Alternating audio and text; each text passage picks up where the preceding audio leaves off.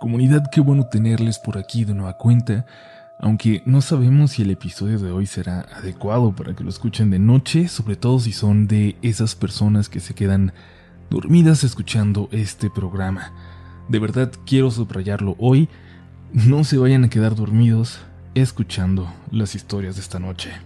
Lo mejor sería que dejen este episodio para después, que lo escuchen de día, a la luz del sol, no podemos hacernos responsables por lo que pudiera ocurrir de no hacerlo de esa manera. ¿Listos? ¿Listas? Tenemos que dejar que entren solos ya en el mundo de los siguientes relatos de la noche.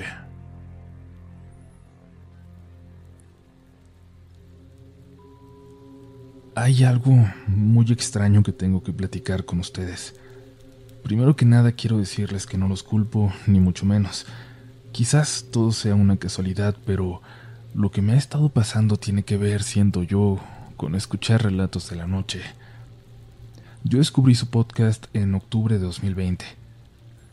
Pasé a escucharlos de vez en cuando, a luego estar completamente pendiente de los nuevos episodios, y luego a escuchar una y otra vez mis favoritos. Llegó el momento en el que incluso los ponía solo para dormir aunque ni siquiera pusiera atención a las historias, sobre todo las que ya había escuchado.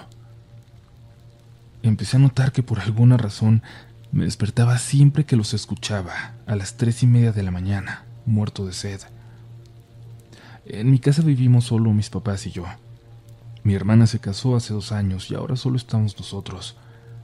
En su recámara hicimos una pequeña oficina que utilizamos los tres. Ese es el último cuarto. El mío está al lado del de mis papás. Siempre que me levantaba a tomar agua, los escuchaba roncar muy fuerte, profundamente. Eso era muy extraño también porque nunca antes les había escuchado roncar. Fue como si hubieran empezado a hacerlo de pronto. Noté esa particularidad. Siempre que me despertaba muerto de sed, cuando me dormía escuchando relatos de la noche, mis papás roncaban muy fuerte. Hace algunas semanas mi hermana salió con su esposo y su cuñada a una boda. La cuñada tiene un niño de seis años, Claudio, al que dejaron con nosotros. El niño me pidió permiso para quedarse en mi cuarto jugando con mis videojuegos, y yo le dije que sí, pero que lo hiciera sin volumen para yo poder dormir. Como lo vi muy divertido jugando, no le quise insistir en que le bajara. A fin de cuentas es un niño.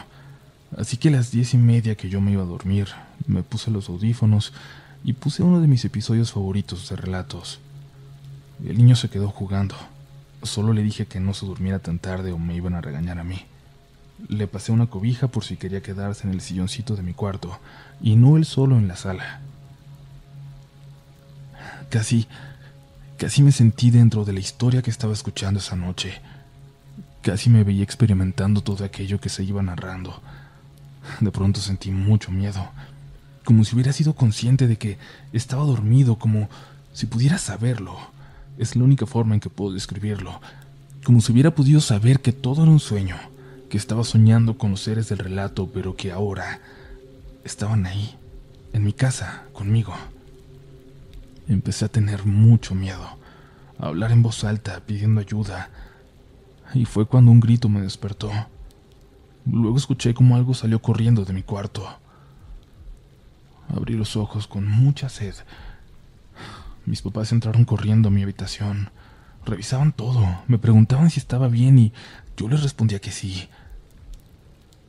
Mi papá le dijo a mi mamá que corriera a cuidar al niño, y fue cuando recordé que Claudio se había quedado conmigo en mi cuarto.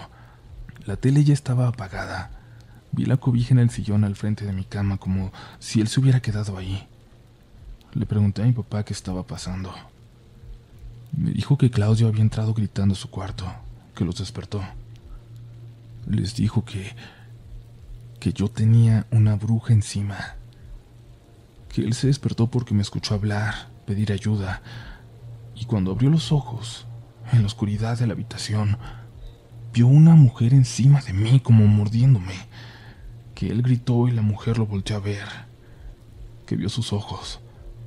Eso fue lo que lo hizo salir corriendo. Poco después, a las cuatro, llegaron mi hermana y los demás y revisaron preocupados al niño, Coincidían en que había tenido una pesadilla, pero entonces yo comencé a unir los puntos, a encontrarle sentido a lo que me estaban diciendo, a recordar cómo me levantaba con sed. El niño, cuando lo pudo explicar mejor, solo dijo que esa mujer, esa sombra, parecía que me estaba mordiendo, que me chupaba algo en el pecho. Decía que yo intentaba quitarla con mis manos, pero ella las detenía muy fácil. Tal vez no me crean, pero dice mi hermana que a Claudio le salieron algunas canas. A un niño de seis años le salieron algunas canas después de esa noche y todos se lo atribuyen al susto. Yo no sé qué hacer más que preguntar si alguien ha pasado por algo así, si alguien tiene sueños extraños al dormir escuchando relatos de la noche. He intentado no hacerlo ya y, bueno, ya no he despertado con sed a las 3.30 de la madrugada. Pero, si decido creer, si damos por hecho que algo estaba pasando, que algo puede atravesar a este plano al escuchar un relato en específico, en un momento muy particular, ¿cómo podría saber que no se quedó de este lado? Gracias por leer mi historia y entiendo por completo si no la llegan a publicar. Buenas noches, mi nombre es Berenice. He tenido la intención de enviar algunos de los relatos que han ocurrido en mi familia a lo largo del tiempo, pero primero quise tener la autorización de mi madre, ya que al final, por ejemplo, este relato le pertenece más a ella que a mí. Mi mamá realmente nunca vivió con sus padres. Ella fue criada por sus abuelitos maternos, por lo tanto creció con sus tíos como si fueran sus hermanos. Lo que les voy a contar ocurrió hace ya muchos años, para ser precisa, según yo, hace 40 pero las veces que se platica sigue causando la misma impresión por lo triste que resulta para los involucrados. Mis papás son de un pueblo del estado de Durango, en el norte de México. Este pueblo se caracteriza de entre todos los que lo rodean, porque las personas que quieren hacer trabajos de brujería van ahí. En ese pueblo las casas comúnmente tienen el patio en el centro del terreno, y los cuartos, es decir, cocina, recámaras y demás, se construyen alrededor. Para entrar a las casas accede por un zaguán, que es una especie de recibidor en el pasillo, y de ahí se accede al patio y demás cuartos de las casas. En donde vivía mi mamá también vivía Mario, uno de los hijos de sus abuelos con su esposa Anita y tres hijos. Los dos grandes tenían seis y siete años, y un bebé también que apenas iba a cumplir dos meses de nacido. Él aún no estaba bautizado. Mario trabajaba en la labor, así le dicen allá a trabajar en el campo, así que se iba muy temprano y llegaba ya entrada la tarde. Cuando llegaba se bañaba, jugaba un rato con los niños y después se iba a la cocina donde Anita le daba de cenar, no sin antes acostar a los niños para dormir. En el pueblo siempre existió la creencia de que en la cama donde dormían los niños Debían ponerse en la cabecera unas tijeras abiertas para que las brujas no se les acercaran, y era algo que Anita siempre cuidó con sus niños. Un día acostó al bebé en el cuarto donde dormía con Mario y a los niños en el cuarto contiguo. Estos compartían la misma puerta para entrar, pero esa noche los niños estaban jugando porque al día siguiente no iban a ir a la escuela, así que les pidió que le echaran un ojito a su hermanito por si lloraba, y se fue a la cocina a darle de cenar a Mario. La cocina estaba al otro extremo del patio, pero igual no era tan tarde y volvería muy pronto. Cuando terminaron los quehaceres en la cocina, Mario y Anita regresaron al cuarto. Lo primero que vieron fue a los niños tapados hasta arriba con una cobija, llorando de miedo. Y les dijeron a sus papás que que habían escuchado como un perro revolcándose en el cuarto donde estaba su hermano, pero tenían demasiado miedo como para ir a verlo o gritar o hacer cualquier cosa que no fuera taparse con la cobija, para que lo que sea que estuviera en el cuarto no los viera a ellos. Con un nudo en la garganta corrieron al cuarto donde estaba el bebé, pero este no estaba en la cama. Lo encontraron debajo de ella, pero ya había fallecido. Estaba allí debajo de la cama con la ropita llena de tierra. Parecía como si lo hubieran revolcado. El piso de los cuartos era de tierra, y desafortunadamente la carita del niño estaba toda llena de ella. Su boca y su nariz también tenían tierra dentro. En el suelo del cuarto se podían ver pisadas de pies descalzos que solo iban de la entrada a la cama. Pero aunque Mario salió corriendo para revisar por toda la casa, para ver si veía a alguien, no encontró nada.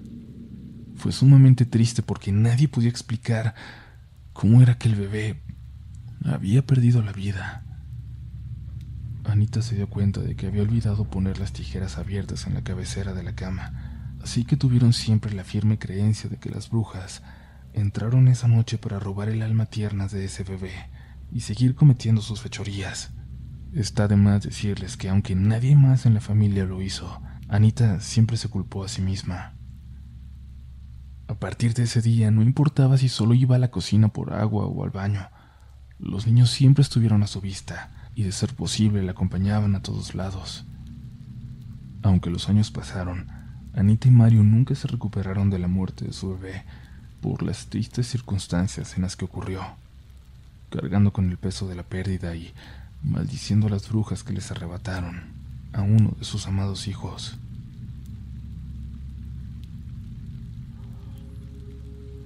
Yo sé que es raro, pero me gustaría preguntar si a alguien le pasan cosas extrañas al escuchar ciertos capítulos de Relatos de la Noche. Y es que, no sé, algunos son de lo más normal, pero hay otros que me hacen sentir algo realmente raro y recientemente que también me han hecho vivirlo. Cada que mi mamá tiene que viajar un fin de semana a cuidar a mi abuelita, mi hermana aprovecha para irse a dormir con su novio y yo me quedo solo en la casa. No me da miedo ni mucho menos. Soy una persona de 23 años sin ninguna experiencia realmente fuerte con lo paranormal ni nada. Completamente normal. Pero una de las últimas veces que ocurrió, yo estaba escuchando relatos y jugando al mismo tiempo algún jueguito simple en mi celular. Y entonces escuché una voz que identifiqué, que no venía de la historia. Puse pausa, escuché con atención. Era la voz de mi hermana que parecía estar discutiendo con alguien en la casa, en la sala. Pensé que se estaba peleando con su novio y por eso se había regresado a la casa. A lo mejor estaban los dos o quizás solo estaban hablando por teléfono. No me metí. Mi hermana ya está grande y le choca que su hermano menor se quiera meter en sus cosas, así que ni siquiera salí. Pero cuando volví a poner la historia que estaba escuchando, creí oír su voz de nuevo, pero ahora llamándome. Le puse pausa otra vez y abrí la puerta. Todo estaba apagado todavía, así que desde ahí pregunté si todo estaba bien, pero nadie me contestó. Salí para asegurarme de que estuviera bien, pero no estaba. En la sala todo estaba apagado también. La puerta estaba cerrada como yo la había dejado. Pensé que era la sugestión nada más y me regresé a mi cuarto. Cometí el error, ahora creo, de volver a reanudar ese episodio que estaba escuchando. El de la en... Volví a escuchar la voz de mi hermana, que me estaba hablando a lo lejos. Me levanté rápido, abrí la puerta, alcancé a escuchar como si me llamara desde su cuarto. Quizás había entrado y había estado ahí todo el tiempo y yo no había escuchado bien, así que me acerqué hasta su puerta, pero al llegar sentí algo, algo que no puedo explicar, algo que me hizo detenerme y tomar mi teléfono y preguntarle por mensajes si todo estaba bien. Sí, todo bien. Estoy en casa de Fran. ¿Tú estás bien? Me respondió. Seguía afuera. Estaba en casa de su novio. De verdad, yo estaba solo. Me metí a mi cuarto, apagué todo y cerré la puerta. Apenas pude dormir esa noche y bueno, como se imaginarán, he cambiado mis horarios para escucharlos desde entonces. Ya sé, ya sé. Han sido bastante extrañas las historias de hoy, fuertes. Pero si estás escuchando hasta este punto y si lo estás haciendo de noche, te recordamos que es muy importante no sugestionarse. Tómate esta oportunidad de asustarte, de tener miedo como algo divertido.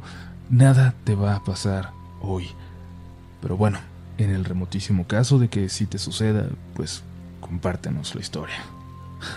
Pero bueno, ya en serio, recuerden yo soy escéptico, quizás por eso no he tenido la oportunidad de ver nada todavía, así que si tienen miedo piensen que nada malo existe, Convénzanse de eso y van a ver que nada va a pasar. Vámonos con una historia más. Tengan cuidado. Y esta noche. Buenas noches, Uriel. Buenas noches, comunidad. No tengo idea de cómo iniciar, pues estos sucesos han venido atormentando a mi hermano desde hace varios años, tanto que a la fecha ya le parecen normales, y hasta dice haberse acostumbrado. Yo no podría. Mi familia es pequeña, solo mis padres, mi hermano y yo. Cuando tenía aproximadamente 12 años y mi hermano 8, pasó algo en casa que jamás imaginamos que tomaría tanta relevancia en todos los acontecimientos consecuentes. Mi mamá tenía pésima relación con una compañera de trabajo. Esta siempre la molestaba con comentarios de cualquier tipo sobre su persona y chismes. Mi mamá, al no querer verse afectada en su trabajo, la confrontó. La mujer negó todo. Nunca se imaginó lo que con su envidia, con su mal, sería capaz de hacer. Un día por la mañana, mi mamá, al salir de casa para el trabajo, encontró un puño de tierra enfrente de la puerta. Tierra negra como de panteón, dice que se veía. Además, una nota que decía, le voy a decir a tu marido que andas de sola si no te alejas de Juan, y te daré donde más te duele. Juan era un tipo del trabajo del que esta mujer estaba enamorada y que le ponía mucha atención a mi mamá. Mi madre, nerviosa, sin saber qué hacer, solo tomó la nota, la echó a su bolsa y barrió la tierra hacia nuestro jardín. Sí, grave error. Una amiga de mi mamá le dijo que ella sin saberlo regó esa maldición en nuestra casa al mezclar la tierra de nuestro patio con esa tierra maldita. Y peor aún porque después ese jardín se convirtió en un patio de concreto que selló aquel polvo para siempre. Dice mi mamá que desde entonces comenzaron los problemas en su matrimonio, mismos que terminaron en separación, entre otros sucesos que iniciaban entonces y que irían marcando toda su vida.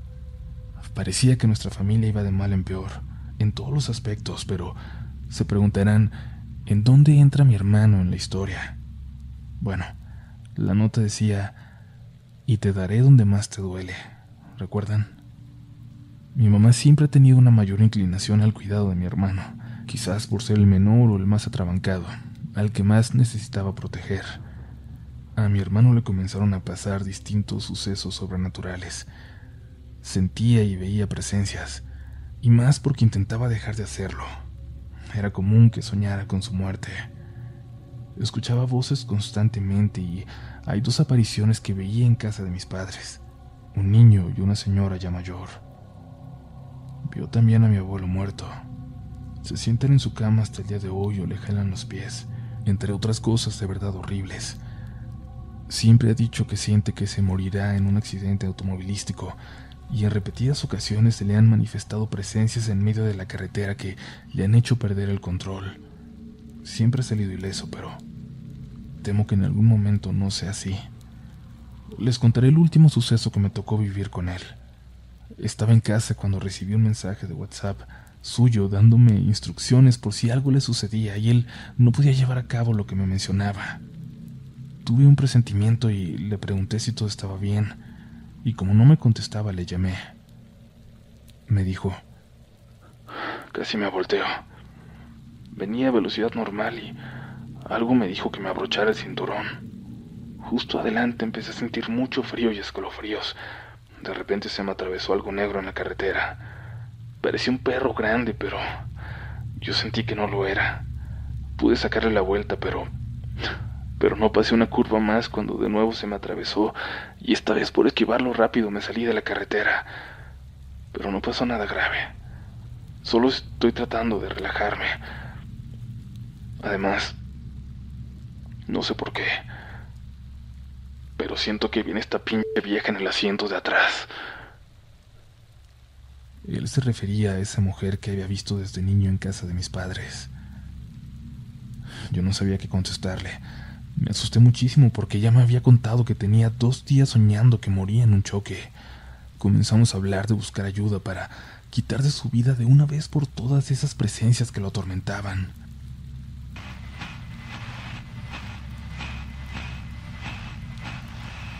De repente, comenzamos a escuchar interferencia en la llamada. Ni él ni yo nos escuchábamos y se cortó. Cuando volví a llamarle me preguntó, ¿también lo escuchaste? Sí, contesté.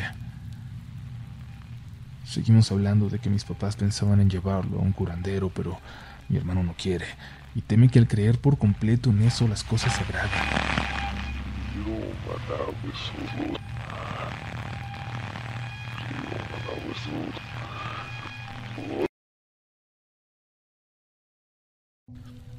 En eso yo me percaté de que se escuchaba de fondo a alguien más, como si estuvieran hablando, pero yo entendía lo que decían. Mi hermano se quedó callado y después me dijo, Oye, ¿estás escuchando?